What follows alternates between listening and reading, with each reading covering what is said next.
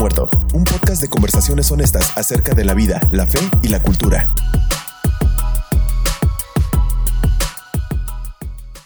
Buenas noches, amigos.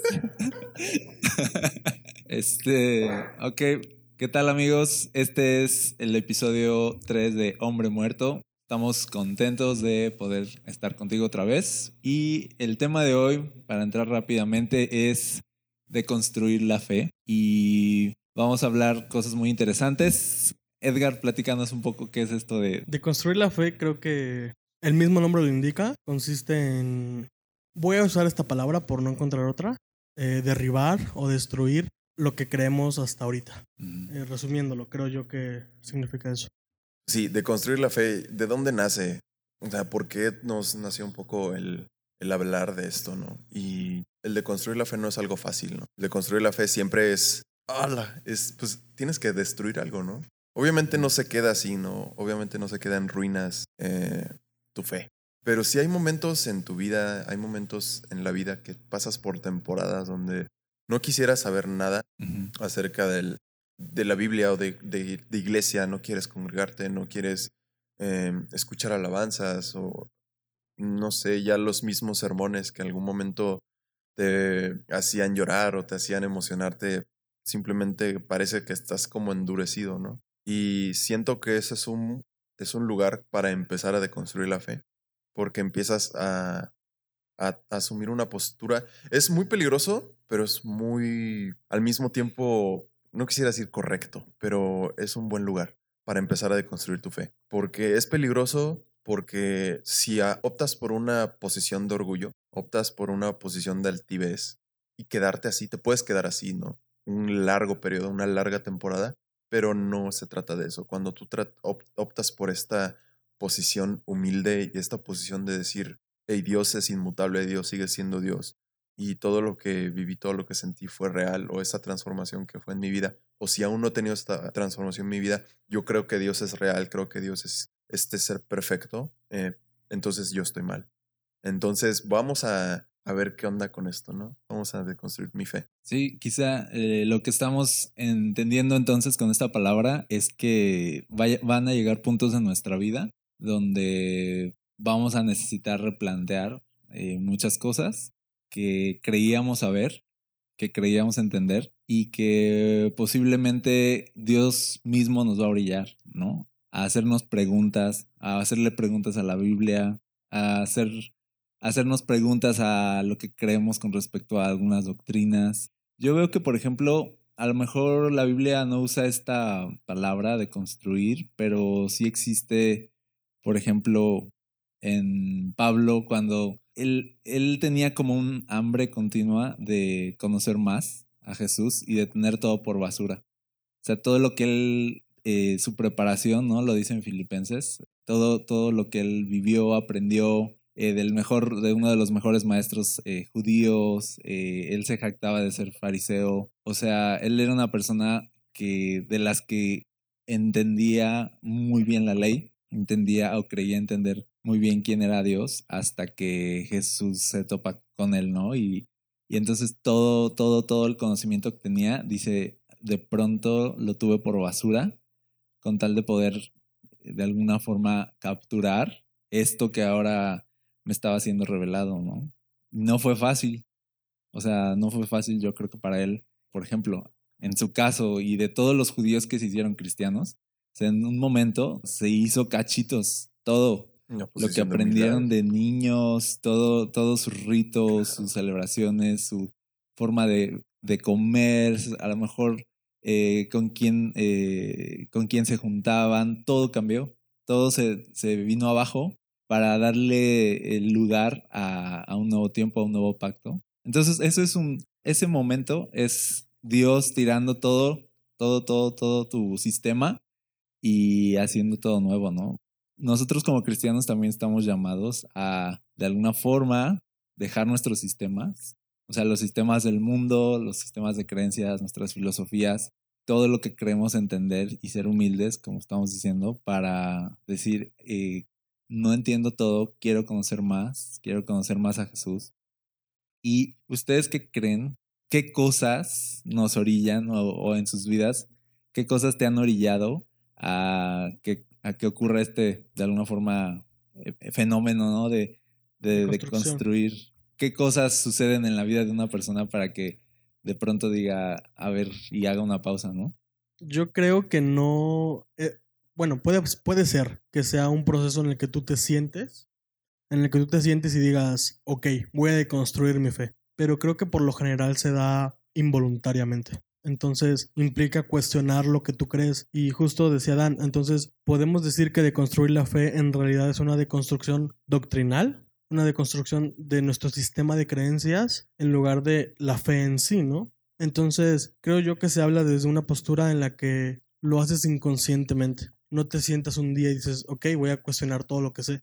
Simplemente son preguntas que van saliendo porque muchas veces vivimos la fe de nuestros padres, la fe de nuestros tíos, la fe de nuestros hermanos, incluso la fe de nuestros pastores, ¿no? Sí. Y, y, sin saber nosotros en realidad ni siquiera qué es lo que creemos, sino en quién creemos y por qué lo creemos.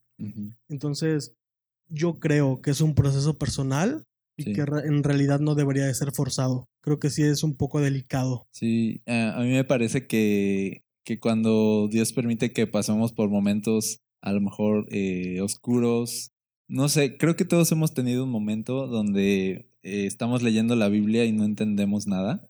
Y entonces, en momentos de frustración donde a lo mejor vienes a la iglesia y estás cantando y dices, estoy cantando al aire, o momentos donde estás orando y piensas que no tiene sentido lo que estás haciendo. Esos momentos como de, ¿qué onda con esto? Con esta vida tan, a lo mejor que llega a, sentirse tan irreal. Y creo que de construir al final tiene el propósito de, de hacer real nuestra vida. Justamente. ¿no? O sea, nuestra vida cristiana de, de, que, de que exista, de que, de que huela, de que se escuche, de que se palpe, de que, de que la vivas. No nada más que sean teorías en tu mente, sino realidades que, que estás experimentando. Entonces, eh, creo que es una forma de aterrizar ¿no? a la vida, todo lo que creemos, porque nos podemos jactar, como decía de Pablo, ay, la doctrina de esto, la doctrina de, la elección, no, la doctrina de la elección consiste en que esto y la doctrina de aquello y al final podemos saber muchas doctrinas pero no tener idea de cómo, cómo vivir esas doctrinas, ¿no? sí. Y entonces eh, creo que esa es, esa es la vida cristiana, vivir la, vivir la fe, o sea, vivir lo que crees, no, no nada más saberlo, ¿no? La palabra de construir eh, no hay que confundirla con destruir. O sea, es como muy común, ¿no? Eh, para aquellos que no sepan, eh, estudié ingeniería civil, ¿no? Y para empezar, el término de construir como que no existe, al mm, menos en el ámbito de la construcción. O sea, es o destruyes o construyes, ¿no? Entonces, de construir lo puedo más asimilar como a una especie de analizar, de revisar, de cuestionar, de desmontar, desmontar tus mismos argumentos o costumbres que tenías acerca de, de algo en específico, ¿no? Y pues de construir hace mucho em, analogía a algo que se conoce como la teología apofática, que es acerca de la... No es tanto apofática, pero porque la definición como tal es acerca de la, los aspectos como, entre comillas, digo, negativos de Dios. Se le conoce también como teología negativa. Mm. Pero básicamente la esencia de este tipo de teología es pensar que no podemos comprender a Dios y nunca lo haremos, ¿no? Nunca. Y ahí déjame decirte que estoy muy de acuerdo, no sé qué piensen ustedes, en que realmente no podemos comprender en su totalidad las maneras de actuar de Dios, ¿no? Y a veces de construir o desmontar o revisar o analizar es la mejor manera de comprenderlos. Y no somos llamados a descubrir o a descifrar a Dios, ¿no? Somos llamados a conocerlo, mm. a tener una relación y, creo que es eso. Justamente de construir, buscamos dejar de disfrazar nuestra, entre comillas, relación, que en realidad es una religión, para poder vivir en realidad lo que es una relación con, con una persona, con Dios, con nuestro Creador. Y, consiste en eso, en conocerlo. Y, y creo que es justamente eso. O sea, no se trata de una doctrina, no se trata de posturas, sino se trata de la persona de Jesús que vino, murió por nosotros y resucitó. Sí, y a veces eh, hablando, es muy, muy acertado lo que dices, o sea, es una eh, relación con Dios, de un Dios al que vas conociendo. Eh, a veces queremos meter a Dios en, en encajonarlo, eh, hacer códigos de cómo actuaría Dios en ciertos casos, así como de, a ver, pasó esto, a Dios va a hacer aquello, ¿no? Y Dios esto y... Este, a ver, ¿qué, qué te está, pa- ¿estás enfermo? Ah, es que Dios está tratando contigo, Sí, ¿no? como un manual de Inmediatamente, ¿no? Así de, Como una guía de, de usuario. y ah, es muy pobre, ¿no? Decir, Sí. eh, ¿te pasa esto? Dios quiere entonces hacer esto otro. O sea, obviamente tenemos cierta idea eh, por, la, por la misma palabra de cómo Dios ha actuado a lo largo de la historia, pero ponerle a Dios así como su manual de operaciones, así de si yo hago esto, tú se supone que hagas aquello, es reducir a Dios a, a una filosofía más, a una teoría más y no una persona a la que a, a veces no vas a, a- no vas a atinar en qué, en qué va a ser o por qué lo está haciendo. Y como dices, no es nuestra tarea eh, comprender, ¿no? Y nos tenemos que relajar también. Sí. O sea, creo que las personas que más conocen a Dios son las que más comprenden que no lo conocen, ¿no? O sea, Definitivamente. y, Claro que y ya se relajan. Los que se jactan de Dios aquello y Dios allá y Dios acá. O sea, es ah, creo que solo da un este se, se ve reflejado pues la misma ignorancia, ¿no? De, de quién es Oh, Dios. sí, sí. Entonces, conocer a Dios como persona, no como un código, no como una filosofía, no como una religión, ¿no?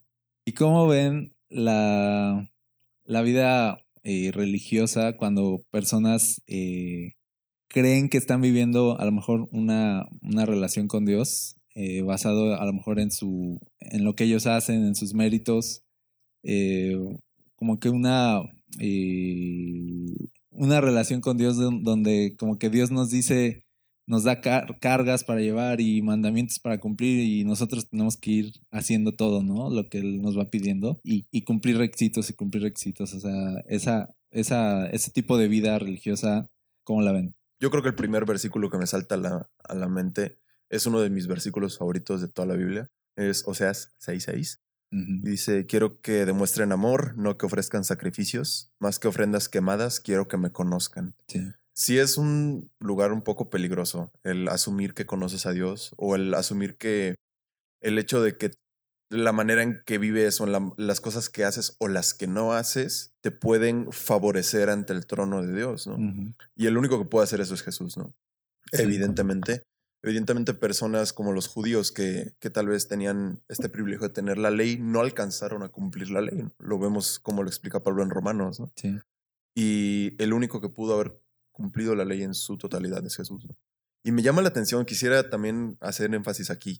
¿Qué onda con también el sistema de costumbres o dogmas o que, Mm. que tenemos en la iglesia act- actual? Cuando en la iglesia primitiva, en los hechos, no se consideraban ni a sí mismos como una especie de religión. ¿sabes? ¿Cómo sabían que eran cristianos? Y eso es hasta que le pusieron el nombre de cristianos, ¿no? Sí, Pero. ¿cómo se identificaban? Porque se amaban los unos a los otros. Sí. Por eso, era todo, era todo, no era un sistema de costumbres, no era que llegaban y tocaban tres o cuatro canciones eh, cada domingo a las 12 del día y después predicaban un sermón. No, era por cómo sabían que eran cristianos, porque se amaban los unos a los otros y leían las escrituras juntos y hablaban de Jesús y predicaban a más personas de eso, de, esa, de ese suceso Y personas que los tocaba el Espíritu Santo y eran parte y se incluían y se incluían y, y dice Dios los añadía y Dios los añadía.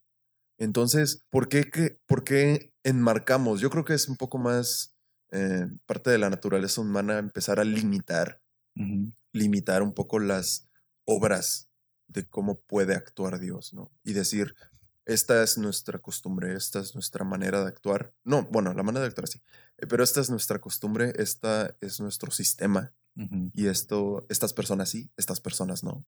Y aparte de limitar, excluir, ¿no? Sí. es- Porque sí, sí, si decía que cada día añadía los que habían de ser salvos, era porque esos que eran añadidos eran aceptados, ¿no? Entonces no era como, "Mm, ¿y tú qué crees? O ¿y tú de dónde vienes? Y tienes que pasar por un proceso en el cual ya yo te puedo llamar hermano, por así decirlo, ¿no? Y con la religión creo que es peor creer estar en lo correcto a saberte equivocado. Porque creer estar en lo correcto hablas desde una posición de orgullo en la que solamente oyes pero no escuchas, ¿no? Solamente pues desde afuera, desde del otro lado de la mesa juzgas y, y no eres humilde para, para saber que tú no eres Jesús, que tú no eres Dios y que puedes estar equivocado y que tal vez lo que llevas creyendo uno o dos años, que no es mucho, o, que, o lo mismo que llevas creyendo 10 o 20 años, está equivocado. Sí. Y tenemos que ser humildes para entender y aceptar que solamente Jesús estuvo en lo correcto y que tenemos que madurar y creer que para una deconstrucción, creo, creo yo, correcta, debes de estar 100% en una posición de humildad para aprender, porque solo, a veces solamente buscamos reforzar lo que ya sabemos o lo que ya creemos y nos juntamos con personas que creen lo mismo que nosotros para no incomodarnos o para, para no cuestionar lo que tal vez sabemos que tiene fallas, ¿no? Dios es inmutable, recordar Sí. en todo el tiempo que Dios no cambia. Decir que Dios cambia es una herejía, ¿no? Y entonces, yo creo que desafía mucho a, a un estereotipo de personas, ¿no? Eh, decirte a ti mismo, ¿no? ¿Qué tal todo lo que conoces acerca de Dios hasta la fecha está mal? Sí, eh, podríamos decir, ¿qué tal si te dijeran eso? Sí, o sea, ¿qué tal? Y, y no ver desde afuera, sino, ¿qué tal si me dijeran eso a mí? Ujú, No, estoy hablando así en primera persona. o sea, Ajá, a mí, a mí. justamente, oye, Edgar, eh, todo lo que has querido hasta ahorita está mal. Está mal, pero Dios es inmutable, pero Dios no ha cambiado. Sí, Dios- es tu percepción la que Sí. ha sido corrompida, Mm, porque Dios no cambia. Dios es el mismo ayer, hoy y siempre. Eh, la Biblia no se equivoca. Entonces, realmente es desde una posición de humildad. Sí, por algo es, es bien padre ver a Jesús eh, incluso alegrándose. Dice que se regocijó, dice en la Biblia, o sea, se puso súper feliz de, de ver cómo, dice, la, o sea, cómo Dios se ocultaba de los sabios entendidos y se revelaba a los, a los humildes, a los que eran como niños. Y de alguna forma, justamente esa es la, esa es la cuestión, o sea, la actitud de un niño que dice, no puedes recibir el reino de Dios a menos que lo recibas como un niño. Eh, o sea, la actitud de un niño que, que no cree saber todo, sino que quiere saber, ¿no? Entonces llega Jesús a, un- a un- un- una cultura que cree saberlo todo, ¿no? En medio de un si- de el auge de los fariseos Mm. y era como algo que él celebraba, ver cómo Dios se revelaba a gente como, por ejemplo, fue un pescador el que atinó en decir, tú eres el hijo, el Cristo, el hijo del Dios viviente, ¿no? O sea, fue un pescador, no fue, no fue un estudioso, no fue un fariseo, no fue eh, un sacerdote, fue, fue un pescador, o sea, eso, eso nos habla de que, de la disposición que debemos tener para, para conocer a Dios, o sea, que si tenemos orgullo, que si creemos entenderlo todo, la verdad es que Dios nos va, dice la Biblia que Él mira de lejos, ¿no? A los orgullosos y exalta a los humildes. Entonces, creo, ¿cómo ven esto? Creo que una de las zonas seguras para decir, yo lo veo así como siempre eh, en medio de todo lo que creemos entender de Dios, del- de cómo hemos vivido nuestra vida cristiana, eh, de las cosas que hemos creído que están bien y, y de pronto decimos, ups, creo que no, o sea, no iba por ahí. Creo que la, el lugar seguro es Jesús. Creo que si tú dices, ah, ya eh, avancé en mi conocimiento de Dios, es, es poder decir, volví a Jesús. Sí. O sea, volví, volví a Jesús, volví a la cruz, volví a lo, a lo, no sé si llamarlo Lo básico. lo básico, ¿no? O sea, volver a Jesús. Eh, a mí, yo me acuerdo cómo me marcó una, una película, la verdad no tengo idea de cuál es, ni nada, pero era una película cristiana de un pastor que empezaba así a desviarse y entonces eh, llegaba su esposa un día, o sea, él, él creía que estaba bien y que todo estaba, lo estaba haciendo bien. Y me acuerdo mucho que llega su esposa un día y le dice, necesitas a Jesús. Oh. O sea, a un pastor, ¿no? O sea, a alguien que decía que estaba haciendo la obra de Dios, que era conocido, que era, eh, o sea, y que le diga, necesitas a Jesús. Yo me acuerdo cómo me marcó eso cuando lo vi más, pues cuando era un poco más niño, pero me marcó mucho porque dije, aquí el asunto no es lo que hagas, no es de, no es tu ministerio, no es de si estoy sirviendo a Dios o no. El asunto es de si, de si Jesús está en mi vida, ¿no? Mm. O sea, el asunto es si Jesús está en mi corazón. El asunto es si me sigo deleitando en Jesús solamente, aunque perdiera todo, pero si tengo a Jesús, que yo pueda decir, ah, estoy completo, ¿no? Creo que ese es el, el lugar al que Dios siempre nos va a querer llevar. O sea, de regreso a, a la cruz, Sí. de regreso a Jesús. Y la verdad es que ahí es donde nos sentimos así como, no sé, voy a decirlo así, en el lugar seguro otra vez, como, no sé, como un, eh, dicen por ahí cuando eh, los fetos, ¿no? Los, los bebés, eh, su posición fetal y estar dentro de del vientre de, de la mamá, la o sea, es, es el lugar seguro, ¿no? Y que por eso a veces cuando estamos así como que necesitados hacemos la posición fetal. Oh, wow, yo no sabía eso. sí, Wow. Wow. este, porque volvemos al lugar seguro a, a nuestro origen, ¿no? De donde venimos y venimos de Jesús, ¿no? Y sentimos su abrazo, su calidez, así como de, ¿sabes qué? No importa nada de lo que has Sí. vivido, no importa nada de lo que vendrá, yo te amo, estoy contigo y dices, ah, esto es lo, esto es, o sea, esto es todo. No necesito saber nada más, o sea, solo necesito conocerte a ti y ya, no me importa nada más. O sea, ese es nuestro lugar seguro, ¿no?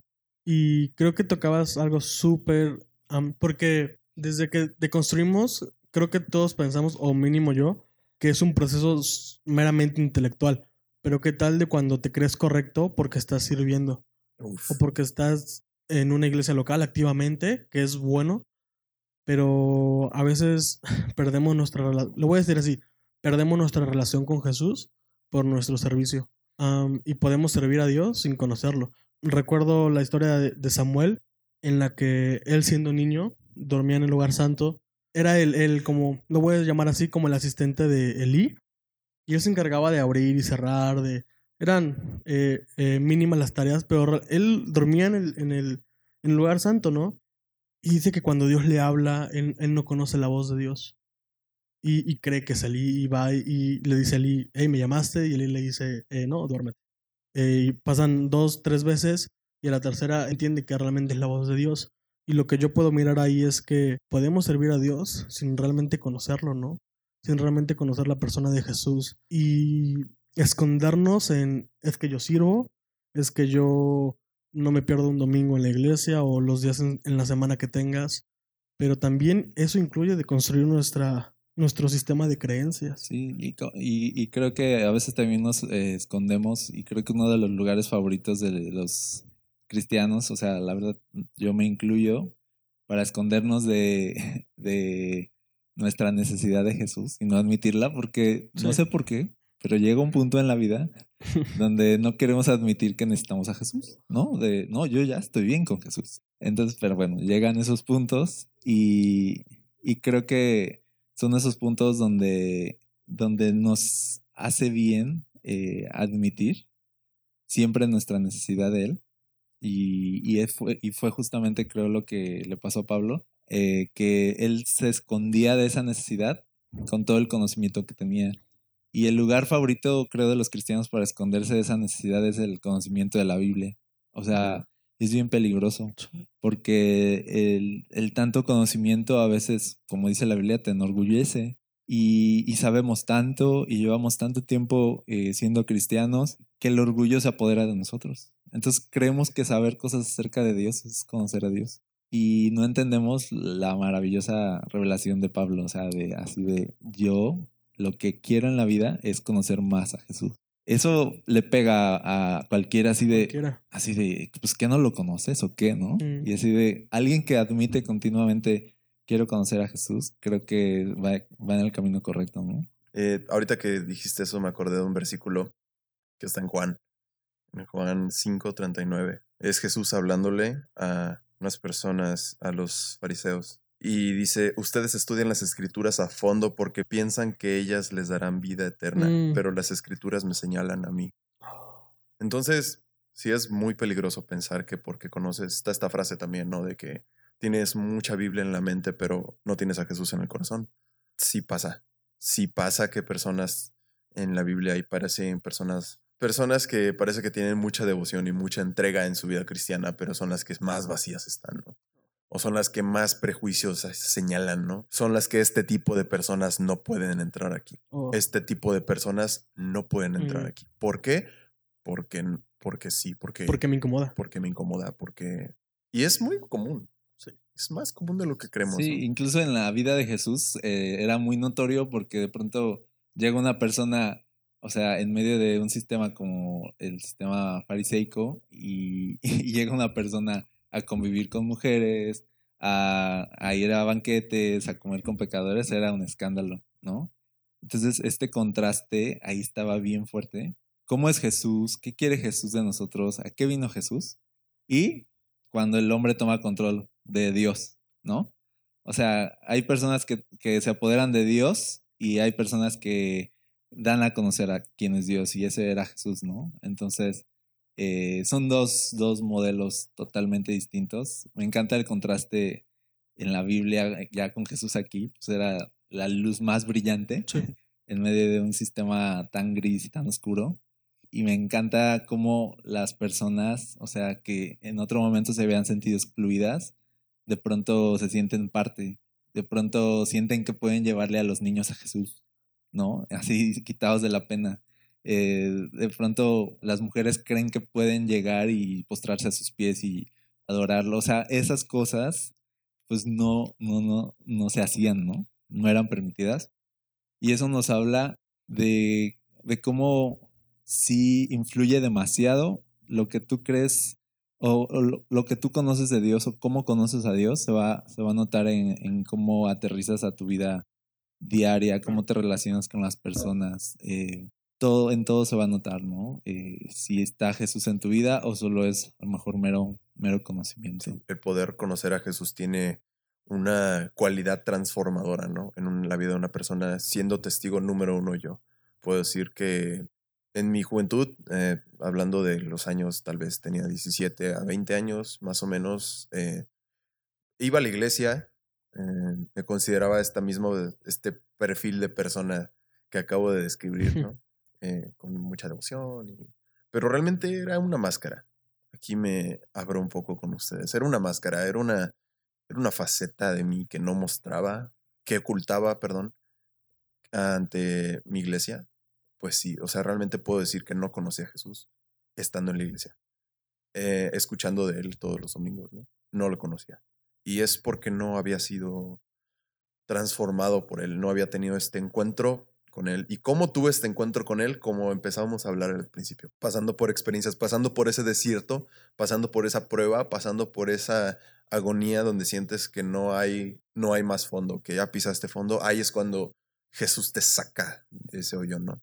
Sí, yo creo que los, los salmos son un ejemplo. O sea, la mayoría de los salmos habla de personas, o sea, ya usando esta palabra, o sea, de, constru- de, de construir, que de verdad se les viene abajo Sí. por un momento todo.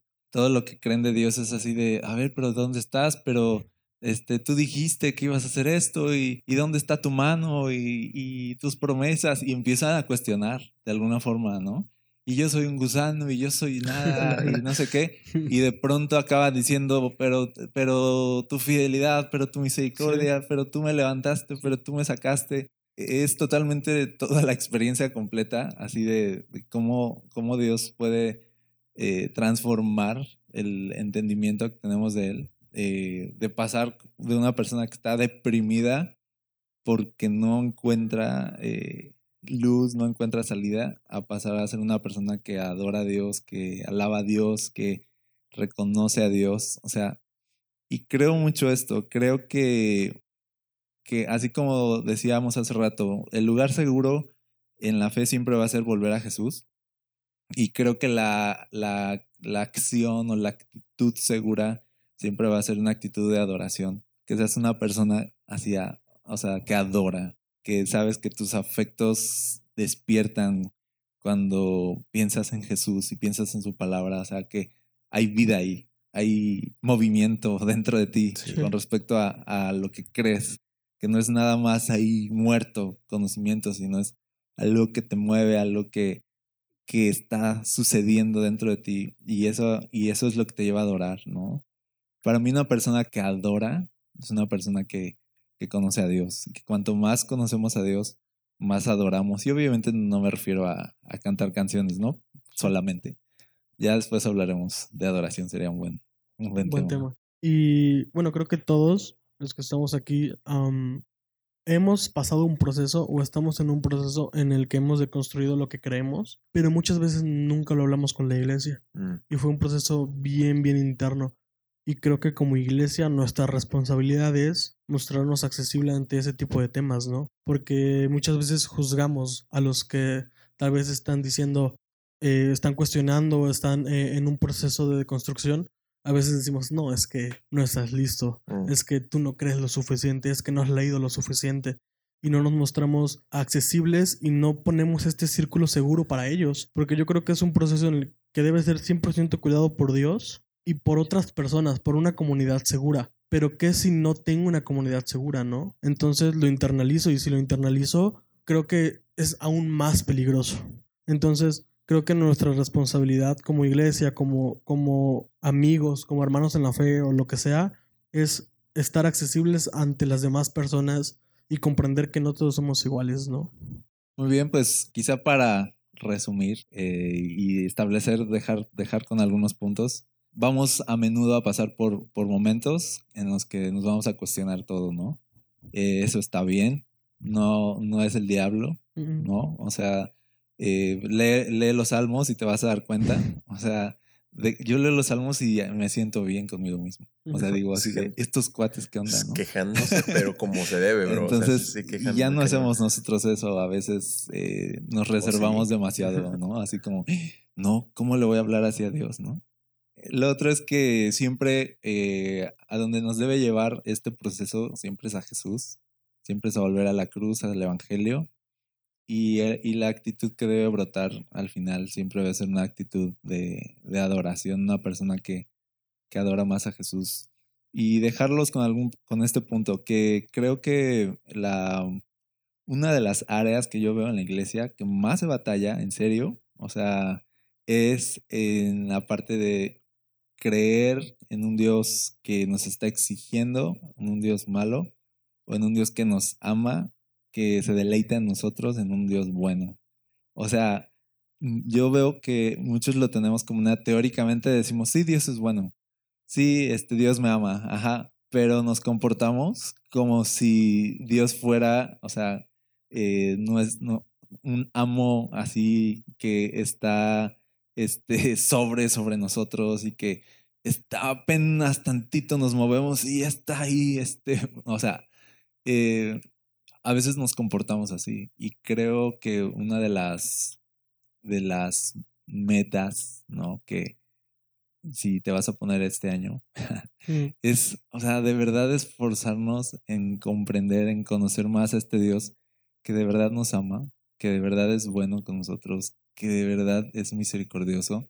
Y, y eso, o sea, es, eso lo es todo, o sea, en muchos sentidos, porque cambia la manera que vamos a leer la Biblia, cambia la manera en que vamos a servirlo, cambia la manera en que vamos a pensar en los demás. Entonces, dejarte con eso, o sea, si tú crees en un Dios, eh, si tu vida cristiana es una carga y no algo en lo que te deleitas, yo creo que necesitas replantear oh, wow. lo que, lo que estás creyendo. No importa si llevas añísimos de cristiano, o sea, eh, qué mejor que decir así de, voy a empezar a conocer a Dios. O sea, está muy bien. Pablo lo hacía, así que no te sientas mal. Y bueno, pues ese es mi último pensamiento. No sé si tengan un último ustedes. Ah, sí, yo creo que comentar que si estás pasando por algo así, si estás pasando por una deconstrucción de fe, si estás teniendo estas dudas o te sientes como espiritualmente seco, vamos a decirlo así, ¿no? Mm, Es un buen lugar para empezar. Es un buen lugar porque, ¿sabes, ¿sabes por qué es un buen lugar? Porque Dios no te va a defraudar. Esas, esas dudas que estás teniendo, esas inquietudes, esas dudas van a tener respuesta y esas inquietudes van a tener un confort y una paz. Entonces, busca más de él. Acércate a tu iglesia local. Coméntalo con otro cristiano, coméntalo con un pastor, coméntalo con, con alguien. Estoy teniendo esas dudas, ora por mí. O si no lo quieres hacer bien, pero busca de Dios. Te lo digo en serio, no te va a defraudar. Eh, esas dudas van a tener respuesta en, en su palabra y en Jesús, ¿no? Sí, y son parte, ¿no? O sea, Sí. cuando Jesús dice el que busca, eh, el que busca va a hallar, el que toca se lo va a abrir, significa que a veces nos vamos a sentir extraviados. O sea, y eso está bien. A veces te vas a sentir extraviado Y es así como que la pista que te da Jesús así de, hey, busca, ¿no? Sí. Es por aquí y, y vas a encontrar, ¿no? Entonces, es sentirse extraviado, sentirse afuera y tocar para entrar. y se le va a abrir, dice Jesús. Entonces, es parte de la vida cristiana, ¿no? Estos procesos. Y en este proceso, eh, en el que tal vez te sientas triste, aislado, tal vez es un cliché, pero recuerda que Dios te ama y Sí. que está presente. O sea, realmente está presente, está contigo, está en ese proceso y no te va a dejar. Sí. Eh, con eso quisiera concluirlo yo. No, pero yo voy a, yo soy el que va a concluir. Entonces, conclúyelo. Sí, este, pues sí, concluimos este episodio. Mándenos sus preguntas, sus dudas, eh, sus comentarios. di- Digamos que nos pueden ayudar muchísimo a, a hacer nuevos episodios y sigamos la, la conversación. Recuerda que estamos en, en redes sociales, en, en Instagram como Deadman Blog y eh, también eh, nuestra página de internet es deadmanwalking.mx. Así que nos vemos en el próximo episodio. Muchas gracias. Bye.